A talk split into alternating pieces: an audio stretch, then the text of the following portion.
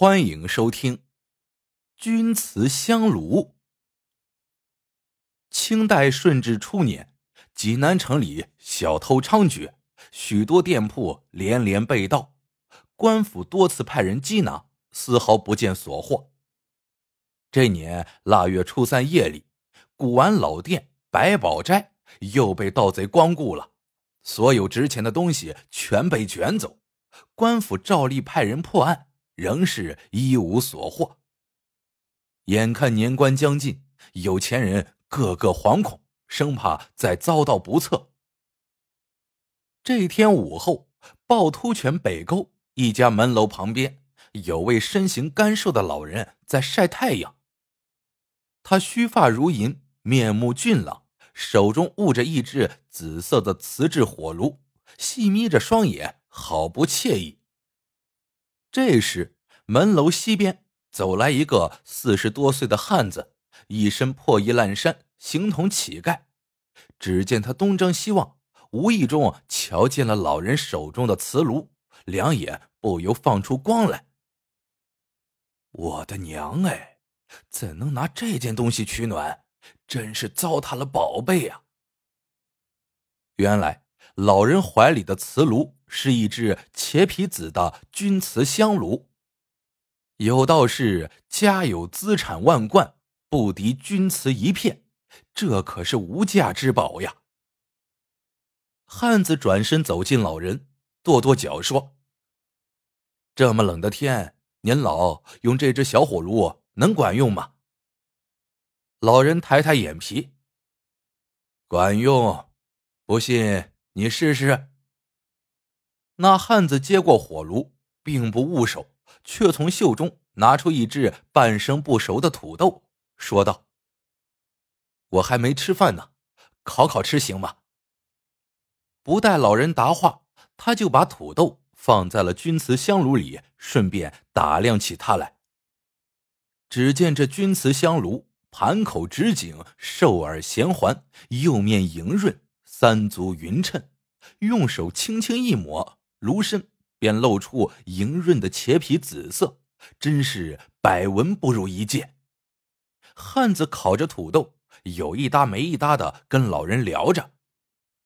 原来老人祖上曾经三代为官，此为家传之物，过去用来烧香供佛，后来家道败落，撤了那座佛龛，只好用它来烤火。那汉子看土豆烤的差不多了。笑了笑说：“您老尝尝，又软又香。”老人摆摆手，刚要说不，就见那汉子左手一抬，把那土豆嗖的塞入了老人的嘴里，然后抱着钧瓷香炉飞也似的跑了。老人的嘴被土豆塞得满满当当，且被烫得眼泪直流，喊也不能喊，看又看不见。只能任由那汉子飞身越过几丈宽的水沟，一会儿就不见了人影。丢了家传宝贝，老人怎会善罢甘休？他决心在济南城里明察暗访，一定要把钧瓷炉给找回来。第二天，老人就到几条街上走了一趟，没有发现任何可疑的线索。他又来到大明湖边。汇泉酒楼要了瓶重工老烧，选个角落自斟自饮起来。老人才喝了一半，发现有些不对劲儿，一摸口袋，身上多了不少银子，还有一些珠宝首饰。不一会儿，就见一位衣着光鲜的汉子跑过来，趴下就给老人磕头：“弟子有眼不识泰山，冒犯了您老人家。”请您大人不计小人过，还是把那只银马蜂还给我吧。哈哈哈哈哈！老人一把揪下眉毛胡须，转眼变成一个眉目俊朗的中年人。我已经等你多时，快把钧瓷香炉交出来吧。这衣着光鲜的汉子，正是那天抢宝的乞丐。此人名叫。崔天明是济南白虎帮的掌门人，自小学的一手偷盗绝技，号称从来没有失手过。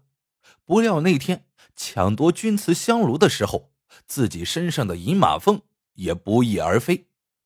银马蜂长不过半寸，别在衣领暗处。别看毫不显眼，却是贼手的标志。凡济南城的大盗小偷，一旦瞧见这个东西，不论是否认识贼手，都要进贡。崔天明丢了这件宝贝，认定是老人所为，这才屈尊拜望老人，讨回银马峰，并想借此机会结识这位同道高人。这位恢复了本来面目的老人，原来叫秦孝良，是唐初名将秦琼的后代。自小在京城混世，很少回济南。今日来家探亲，打算结识几个朋友，没想到头一日就遇上了同行，便有意露了一手。秦孝良招呼店小二，又拿来一只酒杯，两人推杯换盏，转眼成了朋友。崔天明自然恭敬的呈上钧瓷香炉，秦孝良也小心翼翼的摘下银马蜂。就在两人起身交换时，就听呼啦啦进来了七八名官府捕快，将他们两个围了个结结实实。为首的大汉嘿嘿笑道：“人赃俱在，两位好汉有何话说？”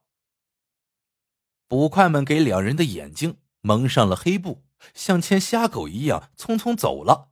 为了防止百姓们围观，他们专拣僻静的小巷行走。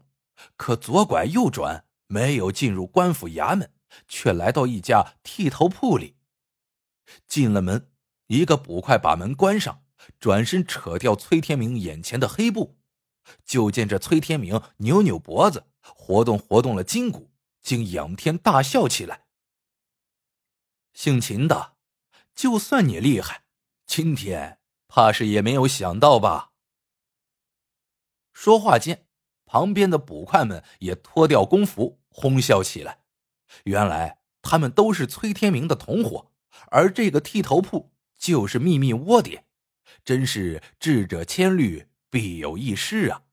秦孝良做梦也没有想到，自己竟让这个贼手给算计了。秦孝良冷笑着说：“你们这群毛贼，假扮官府公差抓我。”这算什么本事？大爷，我死也不服！哈哈，京城来的高手也不过如此，这下你认栽吧。说着，崔天明让人抬来了一只硕大的木箱，冲手下吩咐道：“把这个姓秦的家伙锁到里面，扔到大明湖里去喂王八，我看他服不服。”崔天明本想对手一定讨饶，果真那样就放他一马。不料秦孝良面不改色，一个纵身，腾的跳进了木箱。有种，有种，不愧是秦琼的后代。崔天明让人把秦孝良锁好，又拿出那只钧瓷香炉和银马蜂，反复把玩起来。这时，一个喽啰提议。今日互保成功，咱们摆酒庆贺吧。崔天明正有此意，便开心的笑了起来。今日同兄弟们相聚，大家出力不小，不喝点好酒那还行。汇泉酒楼是咱们的宝地福地，当然要喝他们酿制的重工老烧。快去备酒菜。不大一会儿。酒到菜齐，待众人坐下，崔天明得意的说：“今天捉了秦孝良，又夺回了宝贝，兄弟们都放松一下，大家举杯畅饮，来个一醉方休。”这伙梁上君子果真喝得酩酊大醉，直到第二天日上三竿，才慢慢醒来。他们睁眼一看，无不大惊失色，头上的发辫。全都不翼而飞，包括剃头铺主人在内，一伙贼人全成了秃葫芦和尚。崔天明不由心惊胆战，没了头发将被官府视为大逆不道，这比小偷的罪名可大多了。他们一个个摸着脑门发呆。娘的，这到底是谁干的？这时，只听耳边一阵雷响。想不到吧，诸位好汉怎么变成这副尊容？秦孝良笑嘻嘻的走了出来，一把掀开那个锁他的木箱。瞧，你们的辫子在这里呢。崔天明倒吸一口冷气，他心里十分清楚，能够轻松剃掉他们的发辫，同样能够轻松要了他们的脑袋。此时他已经知道自己远不是秦孝良的对手，这才真的服了。不过他不明白，就凭那几斤老酒，何以会醉成这个样子？难道是有人在酒里做了手脚？可是秦孝良被锁在木箱子里面，谁又有这份能耐呢？就在崔天明纳闷的时候，却见一胖一瘦的两个人走来。他认出那胖子是百宝斋掌柜陈长凤，瘦子只是觉得面熟，想了半天才记起是汇泉酒楼的店小二。崔天明哪里知道，这个店小二也非一般人物，他正是秦孝良从京城带来的高徒，两人就等着崔天明上钩呢。百宝斋丢失的东西一件不少的从剃头铺里起货，而那只钧瓷香炉却被秦孝良丢到一边。崔天明有些不解，遂探问道：“这样值钱的东西？”怎么随便丢了呢？